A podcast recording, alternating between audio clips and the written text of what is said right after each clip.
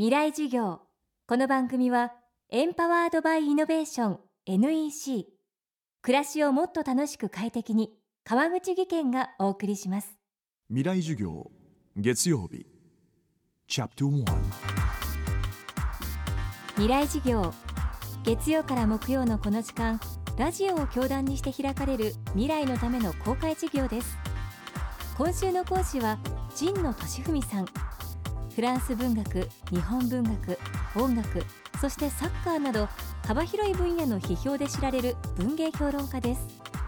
新刊サッカーと人種差別ではヨーロッパサッカーにおける人種差別と選手たちの戦いを取り上げながら差別をなくすためには何が必要なのかを問いかけています。今週はこの本で語られているサッカー界の人種差別の事例とともに問題解決のヒントを神野さんに伺っていきます。未来事業1時間目。テーマは差別の象徴バナナ。あのー、4月にねブラジル代表のダニア・ベスが、まあ、バルセロナの選手ですけど彼がバナナを投げつけられてコーナーキックを蹴る前に食べてあのコーナーキック蹴ってそれがなんかユーモラスな一つの仕返しっていうんですかね。そのバナナ投げ込まれたことに対する、うん、反応としてとってもユーモラスだっていうんで世界中に SNS を介して広がったっていうことがあってそれがまあ多分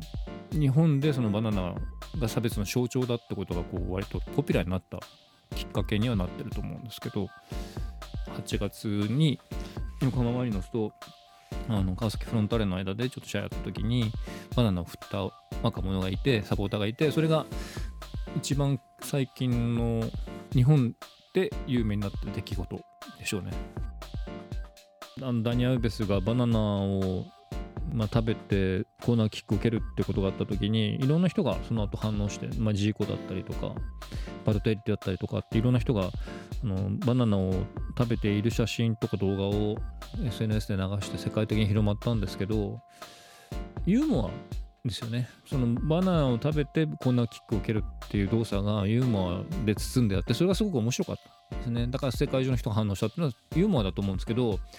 物事整理してこういうことなんだってことじゃなくてまあそれがあの表に出てきたっていうことすごくいいことかなと思ってます。彼がそのバナナを食べたことによって例えば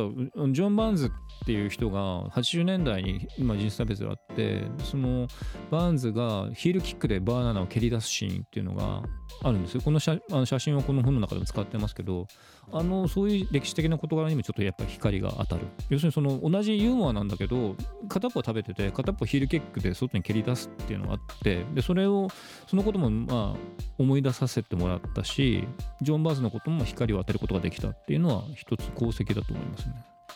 ジョン・バーンズってあのジャマイカ出身でイングランド代表になった初めての選手なんですよね。主に属してたチームってリバプールなんですけどリバプールに入った時もそうだし代表の時も相当ひどい差別にやっぱ80年代なんですけど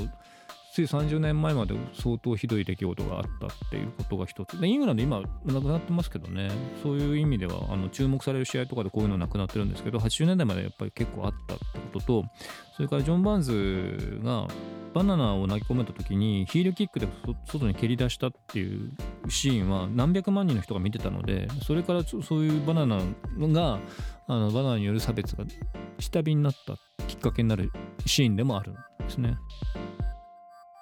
ただ今もこうしたバナナによる差別的な表現は根深く続いているといいますその一方日本で同じような差別表現が見られたことについて神野さんはその意味合いの違いを指摘していますある雑誌の編集長の言葉なんですけどファッション差別っていうふうに言ってる人もいてその本当は知らなくてもよかったと思うんですよ。ダニエル・ウェベスの事件とかがなければそれがその世界的に映像としてこう流通するみたいなことがなければ日本人にとってバナナを振るってことが何か差別になるってことを知らない人が多かったし知る必要も実はなかったと思うんですそこもろ刃の刃っていうところがやっぱりあって知ってしまった以上はそれを規制せざるを得ないっていうところに今日本は来てるんだと思いますね。人がやってるから自分もなんかなんとなくやってみたくなってしまうみたいなファッション人種差別みたいなことに行くんじゃないかっていう恐れはあります。それをだからそそこに行ってしまうと例えばクラブ側でも、まあ、すごくお金を没収されてしまうわけだから違反規律違反ってことになってしまうとだからそうならないように規制かけるしかないじゃないですか。で規制かけて規制かけてなっていくとだんだんこう応援が自粛しちゃったりすることもありますよね。どこからどこまでがその人種差別で差別に該当して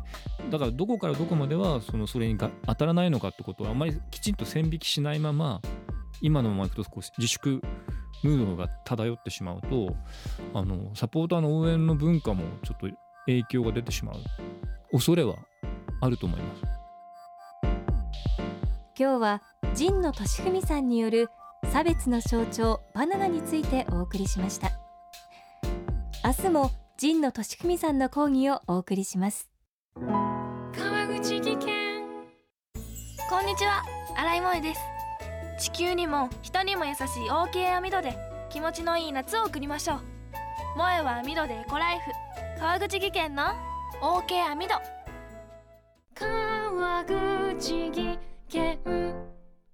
未来授業。この番組はエンパワードバイイノベーション NEC